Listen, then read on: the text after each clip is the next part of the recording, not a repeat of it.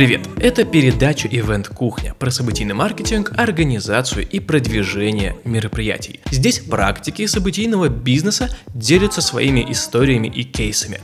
В этом сезоне мы поделимся с вами историями вызовов, которые случились в этом году у наших гостей. Истории, которые заставили задуматься, посмотреть на работу, жизнь с другого ракурса. Возможно, что-то или кто-то повлиял так, что получилось поймать инсайт.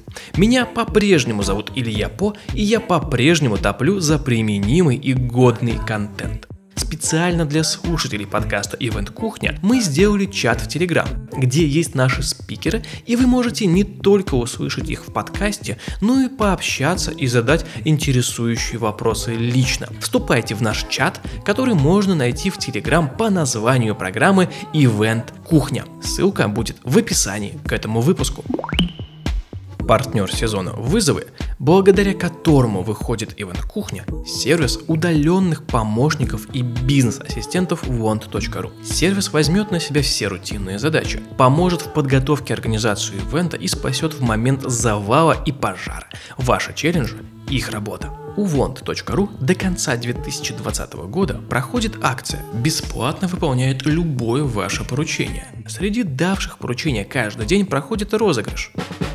7-недельных подписок, 3-месячных подписок и скидки 50% на тариф Бизнес Плюс.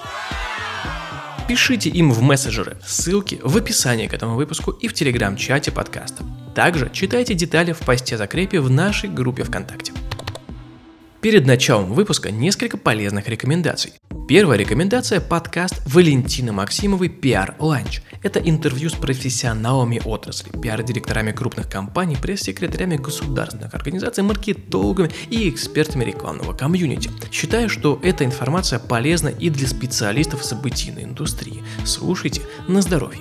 Вторая рекомендация – ключевой форум об организации продвижения событий Sold Out, который в этом году пройдет онлайн с 28 по 30 сентября. Подробности можно найти в описании к этому выпуску.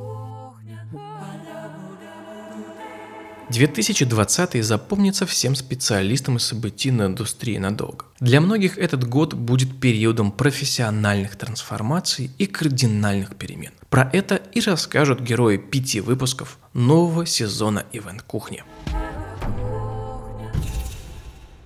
Первый герой Евгения Мальцева, директор компании Sponsor Consulting, представляет Россию в Европейской спонсорской ассоциации – я любой кризис воспринимаю как возможность. Более того, я считаю, что любой кризис — это, опять же, возможность для тех, кто находит в себе силы и ресурсы становиться лидером изменений, в хорошем смысле лидером позитивных изменений. И я как-то верю в то, что я не ведомый человек, а ведущий. И поэтому я на себе, наоборот, ощутила ответственность. Во-первых, ответственность, как бы это громко не звучало, за индустрию спонсорства, потому что я этим занимаюсь занимаюсь там больше 10 лет, и понимаю, что для многих коллег, кто учился у меня, кто работал со мной, являюсь таким, ну, в чем-то экспертом, в чем-то лидером мнений. Я понимаю, что в этот момент я не могу сдаться, я просто не имею на это права. Человеческое может быть, профессиональное нет. Потому что если сдамся я и скажу, ребят, ну, событий нет, э, спонсорство заморожено, я выхожу и буду заниматься вышиванием условно. Это будет, может быть, честно по отношению ко мне, но нечестно по отношению к тем, кто в меня поверил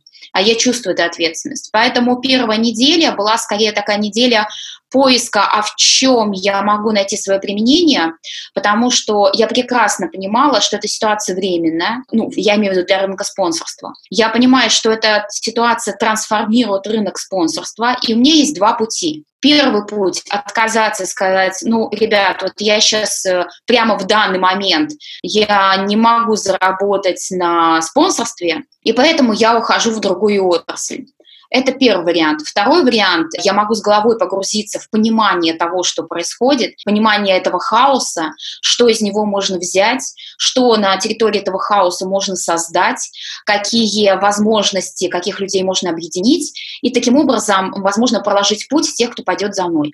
И я в это поверила, сделала шаг, вот, соответственно, во второе направление, и, на мой взгляд, я не проиграла ни капли. Почему? Потому что, первое, я занялась тем, что начала фиксировать э, в режиме ежедневном, какие платформы появляются, какие решения, какие спонсорские сделки и так далее. Второе, я стала участником глобального исследования европейского рынка спонсорства, это трекер исследований. Третье, мы вместе с коллегами объединились и создали курс по спонсорству онлайн-событий, чтобы вот этот спрос, пусть он минимальный был, но тем не менее, который среди брендов существовал по отношению к онлайн-событиям, чтобы он был реализован. То есть мы стали снова мостиком между брендами и организаторами событий.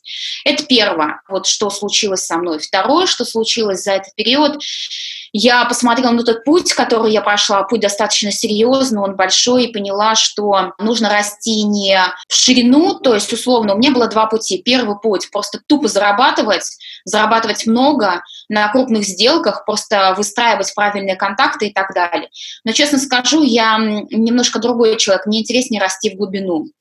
Поэтому я стала углубляться в ту тему, которую я занималась, и поняла, что внутри темы спонсорства очень мало развита тема привязки событий к территории проведения. То есть то, что называется устойчивое событие. То есть это такая более глубокая, более стратегическая задача и более социальная, и во мне внутри больше откликающаяся. Мне кажется, каждый, кто пережил пандемию, особенно в больших городах, почувствовал, первое, вот эту тоску по социальной значимости, вообще по значимости того, что ты делаешь. И второе, наверное, тоску быть значимым для близких для тебя людей, для близких для тебя территорий. Ну вот я это почувствовала, поэтому стала расти в глубину, а не просто тупо зарабатывать. Самый главный, наверное, психологический момент – это перебороть страх, страх неизвестности, вообще умение доверять неизвестности, умение какое-то, вот это вот чувство доверия, не просто веры в то, что вот есть вера, а есть доверие, да, не просто вера в то, что любая, как нам нас говорят, да, любой хаос — это время возможностей, это все слова. Пока ты этому не доверишься, ничего работать не будет. И когда ты доверишься, вот эта ситуация, когда ты мало что можешь контролировать, ну, будем честными, да, у нас ситуация менялась каждый день, и мы мало что могли спланировать. Вот довериться этой ситуации и реагировать ежедневно, а это достаточно больших внутренних ресурсов требует. Вот здесь, наверное, была большая сложность, и это потребовало от меня первое заняться там достаточно серьезно какими-то духовными практиками, чтобы внутри себя находить ресурсы, ежедневно реагировать на неизвестность. Второе, для того, чтобы находить внутри себя ресурсы, не имея возможности быть на природе. Для меня, например, природа и путешествия — это мой самый главный ресурс. А все они были ограничены. Я не могла путешествовать, не могла находиться на природе. Я сидела три месяца в Москве в заключении, по большому счету. Погрузить себя в тишину, понять, что тишина и пустота — это не страшно, это, наоборот, поиск каких-то внутренних ответов. То есть, на самом деле, это вот про осознанность, про внутренние ресурсы, по поиске ответов внутри себя и так далее. Они, на самом деле, вывели на получение энергии для того, чтобы двигаться дальше. Ну, то есть вот доверять неизвестности и искать внутри себя ресурсы, вот это, наверное, был самый сложный для меня путь, потому что контролировать все и в ситуации контроля там принимать какие-то решения, я это умею. А вот доверять ситуации неопределенности было для меня достаточно сложно. Я вообще верю в то, что единственный вариант преодолеть страх – это пойти внутрь него. Ну, то есть вот тебе страшно, ты идешь туда, где тебе страшно. Ты боишься высоты, и ты забираешься в горы. Например, за период в этой вот пандемии, когда нам разрешили уезжать, я пошла в горы и впервые в своей жизни пошла в поход без связи. Для меня было страшно оказаться без связи, учитывая, что у меня очень много много операционки. Я пошла в эту ситуацию страха, то есть э, в горы, Дальний Восток, э, восхождение на горных хребет, оказаться вне связи, когда ты ничего не можешь контролировать, можешь видеть только звездное небо. Кто-то скажет, это кайф. Для меня был кайф не в том, что я вижу звездное небо, а в том, что я смогла это преодолеть и открыть внутри себя там другое дыхание. Поэтому выход из ситуации страха, переход на другой уровень – это самый главный кайф, наверное. После этой истории зафиксировал для себя три важных тезиса. Любой кризис – это возможность. Возможность найти силы и ресурсы. Главное – довериться ситуации и реагировать ежедневно. Ресурсы можно находить внутри себя. Достаточно погрузить себя в тишину. Единственный вариант преодолеть страх – идти туда, где тебе страшно. Следующий герой – Игорь Лютенко, управляющий партнер компании ProInteractive. В начале марта, когда стало понятно, что все объемы идут на спад, и надо что-то делать с корректировкой планов, А у нас планы были ого-го. Мы в 2020 году чуть ли не решили завоевать мир и свернуть себе шею, поставив финансовые рубежи, но я тебе скажу так, они были в, больше, чем в два раза превышали показатели прошлого года, 2019. То есть мы хотели в 2020 году сделать решительный квантовый скачок. Ну, все понимают, во что это превратилось. Планы пришлось резко менять. И в начале марта нам пришлось практически вдвое сократить команду. В начале марта у нас в штате было 120 человек.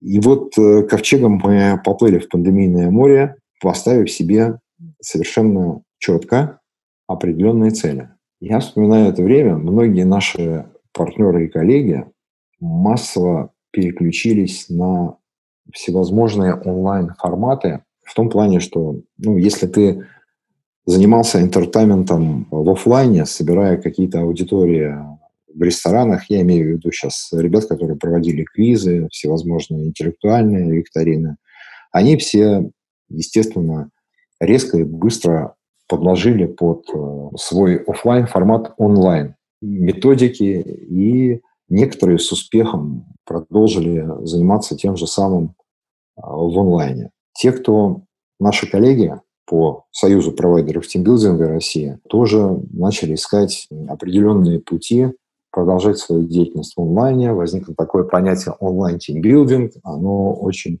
активно развивалось и развивается. И были проведены очень многие мероприятия в онлайне. Это был действительно тимбилдинг. Мы сразу поняли, что и решили, что это не наш путь, конечно, потому что это как изменять любимой женщине. То есть у тебя вот здесь вот на 10 тысячах э, метров складов лежит оборудование, скучающее, свернутое в трубочке, а ты в это время пошел налево и своему основному призванию, своей основной работе изменяешь тем самым онлайн. Мы вот сказали, что с онлайном мы изменять не будем, а будем идти своим путем. И в чем заключался этот путь? В том, что, возвращаясь к опыту 2008 года, впереди будет некая рэперная точка, которая прямо вот будет возопить к тебе, а готов ли ты, Игорь, все ли у тебя силы мобилизованы, в порядке ли твоя команда, потому что вот он я, офлайн ивент, я вернулся, и я призываю тебя к себе, а ты грядки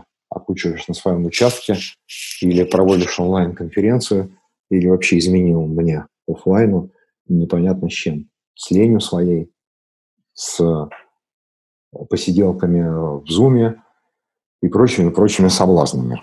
То есть мы четко наметили цель, там впереди возрождение. Ситуация, пандемия, какой бы она ни была страшной, затяжной, пройдет. Экономический кризис, экономический кризис может оставаться еще не прогнозируемое время.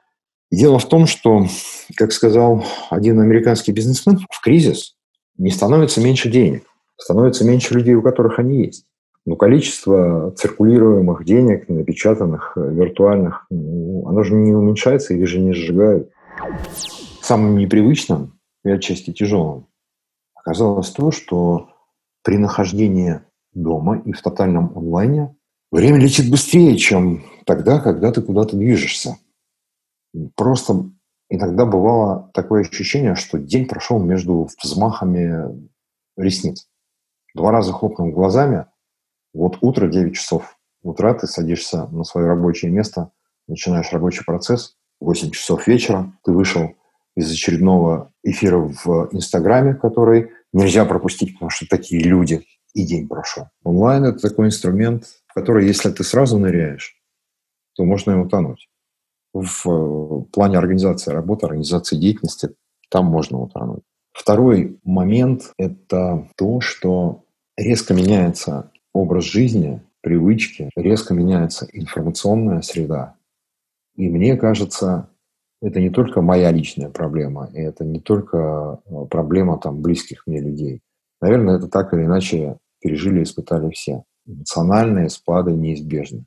И эти эмоциональные спады могут быть ну, просто ужасающего размера впадины в качестве вот этих вот эмоциональных провалов. И в этом отношении умение не отступать от намеченного. Ведь мы же так красиво составили себе планы, мы четко знали, к чему мы идем, Но оказалось, что слаб человек, и все подвержены каким-то сомнениям. Это второе очень сильное испытание, которое было.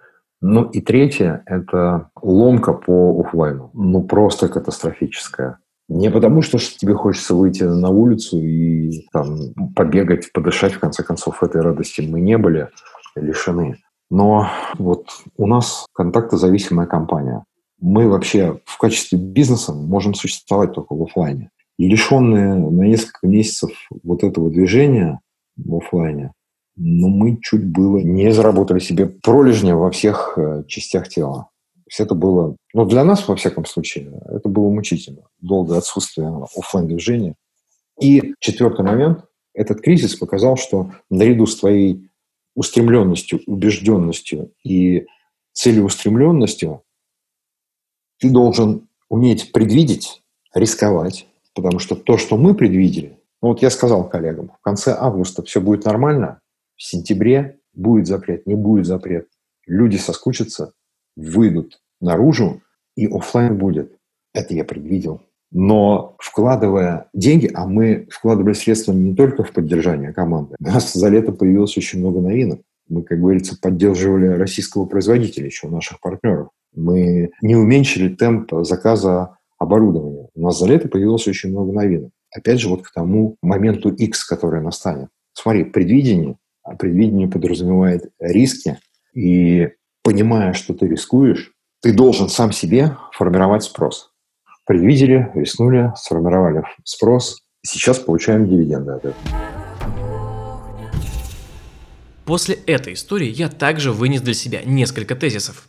В кризис не становится меньше денег, становится меньше людей, у которых они есть. Какой бы страшной ни была ситуация, она пройдет. В онлайне время летит гораздо быстрее, чем мы думаем и чем проживаем в офлайне. Стоит тщательнее его планировать. Перед тем, как мы попрощаемся, мой дорогой слушатель, запомни две важные детали. Первое. Нужно вступить в наш телеграм-чат и продолжить общаться и обмениваться опытом с коллегами. Чат можно найти в телеграм по названию программы Event Кухня. И вторая. У нашего партнера, сервис удаленных помощников и бизнес-ассистентов want.ru до конца 2020 года проходит акция бесплатно выполняют любое ваше поручение. Детали вы найдете в описании к этому выпуску в нашем телеграм-чате или в группе ВКонтакте. Теперь все. До встречи в следующем выпуске.